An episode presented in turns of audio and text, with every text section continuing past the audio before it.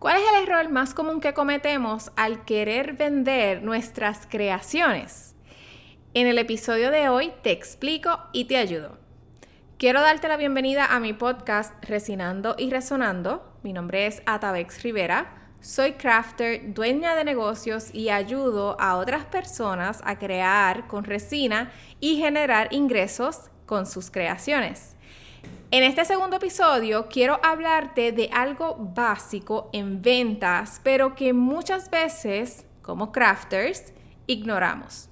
Pero antes quiero hablarte de nuestro auspiciador Resinistas Academy, donde puedes aprender a crear hermosas piezas en resina desde la comodidad de tu hogar. Resinistas Academy es una plataforma 100% online y hay diferentes cursos disponibles desde lo básico. Puedes matricularte en cualquiera de los cursos o puedes escoger el Christmas Bundle, el cual te incluye todos los cursos, incluyendo aquellos que te ayudarán a emprender con tus creaciones. Visita resinistasacademy.com para más información y utiliza el código podcast para un descuento especial. Te dejo el enlace en la descripción. Ok, la semana pasada pregunté en mis redes sociales cuál es el error que usualmente los crafters cometemos al comenzar un negocio con nuestras manualidades. Entre muchas respuestas, todas correctas, by the way, hoy quiero hablarte del error más común que yo recibo. ¿Cuál es? No conocemos los costos de nuestras creaciones. Es decir, no tenemos idea de cuánto nos cuesta crear lo que queremos vender. Entonces, si no sabemos cuánto nos cuesta, ¿cómo vamos a fijar un precio de ese producto para venderlo? O, ¿cómo sabemos si vamos a tener una ganancia? El costo del producto es la suma de todos los materiales más el tiempo que te tardas en hacerlo. Sí, tienes que sumar el tiempo que le dedicas. No te creas que porque lo que haces lo haces tú, cuando tienes el tiempo libre, viendo la novela, no vas a cobrar por esas horas. Si no hacemos el ejercicio, no conocemos el costo del producto, no fijamos precios correctamente, no tenemos ganancia, no vamos a prosperar. Y nadie, escucha bien, nadie tiene un negocio para tener pérdidas. Y esto es lo que pasa.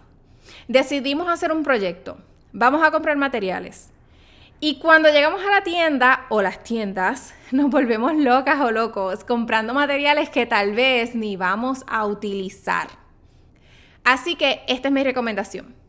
Lleva un registro de lo que gastas en materiales, lo que utilizas en materiales y el tiempo que le dedicas. Guarda los recibos y cuando te sientes a crear, anota la hora. Cuando termines, anota la hora que terminaste. Si tienes materiales que utilizas en fracciones, digamos por ejemplo la resina, entonces tienes que anotar la cantidad de resina que utilizas en la pieza para poder calcular el, costo exacto. Ejemplo, el paquete de resina que estoy utilizando me cuesta 35 dólares, incluyendo impuestos, y es de 32 onzas, ¿verdad? Si para una pieza yo utilizo dos onzas, haciendo la matemática quiere decir que esas dos onzas me costaron 2 dólares y 19 centavos. Hay algunos materiales que se te hará difícil calcularlos de esta forma, así que lo que hacemos es un tipo de aproximado. Por ejemplo, un pote o un envase de escarcha que son usualmente 3 onzas, pues a mí me cuesta, digamos, 5 dólares. Y me rinde aproximadamente para decorar, eh, qué sé yo, 15 vasos. So, 5 entre 15 es igual a 33 centavos por vaso. Puede que este cálculo sea un más o menos. Para saber con exactitud, debes ir recopilando esta información mientras vas trabajando, para más adelante que lo, lo puedas calcular con exactitud. Lo que no debe pasar es que lo dejes de añadir en tus costos porque es muy difícil calcularlo, porque es mucho o es difícil hacer la fracción. También puede ser que te dediques, digamos, a la costura. Y un palo de hilo, como le decimos nosotros, un palo de hilo, eh, se te sea difícil calcular el costo para cada pieza. Lo puedes hacer de forma igual aproximado cuántas piezas puedes hacer con, con este paquete de hilo. Así que guarda los recibos y lleva el registro. Para calcular tu tiempo, primero debes saber cuánto cuesta tu tiempo. Este costo te dejo saber que lo tienes que fijar tú.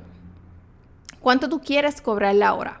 O el minuto, o la media hora. Eso lo vas a decidir tú. Si no tienes idea, al menos fíjate un mínimo de salario. O sea, en los Estados Unidos tenemos el salario mínimo federal, que by the way, aún es 7.25 cuando estoy grabando este podcast, y puede variar por estado o condado donde tú te encuentres. Anota el tiempo que te tardas en completar cada artículo, no en cuánto tarda el artículo en estar listo. Te lo digo porque una pieza de resina puede tardar de 5 a 7 días en estar lista, pero el tiempo mío invertido de esa pieza puede ser de 2 a 3 horas. ¿Ves la diferencia? Ok. Una vez tengas esto aclarado, entonces suma lo que utilizaste en materiales más el tiempo que le dedicaste. Esto es lo que te cuesta el producto. Ahora tienes uno de los costos importantes a la hora de fijar un precio que te dé ganancia. Cuando fijes el precio necesitas cubrir el costo primero. Si el producto te cuesta 15 dólares hacerlo, ¿por qué lo vas a vender en 12 dólares? ¿Sabe? Ni siquiera estás recuperando el costo. De este episodio quiero que tomes en conciencia dos cosas, lo que gastas en materiales y lo valioso que es tu tiempo. Si quieres aprender más sobre este tema, suscríbete a este podcast, es gratis y ganarás la confianza que necesitas para ser el o la super crafter que quieres ser. También puedes conocer más sobre los costos necesarios para fijar precios en nuestro curso, cómo fijar precios de venta a tus piezas, donde puedes aprender a fijar precios justos y competitivos sin tener que sacrificar tus ingresos y esto va a ser donde en resinistasacademy.com. ¿Te gustó el episodio? Haz un screenshot, compártelo en Instagram y etiquétame Morenas Resin, Atavex Rivera, que es mi plataforma eh, personal. Y espero ver tu comentario en este episodio. Así que te espero en el próximo episodio y hasta la próxima. Bye bye.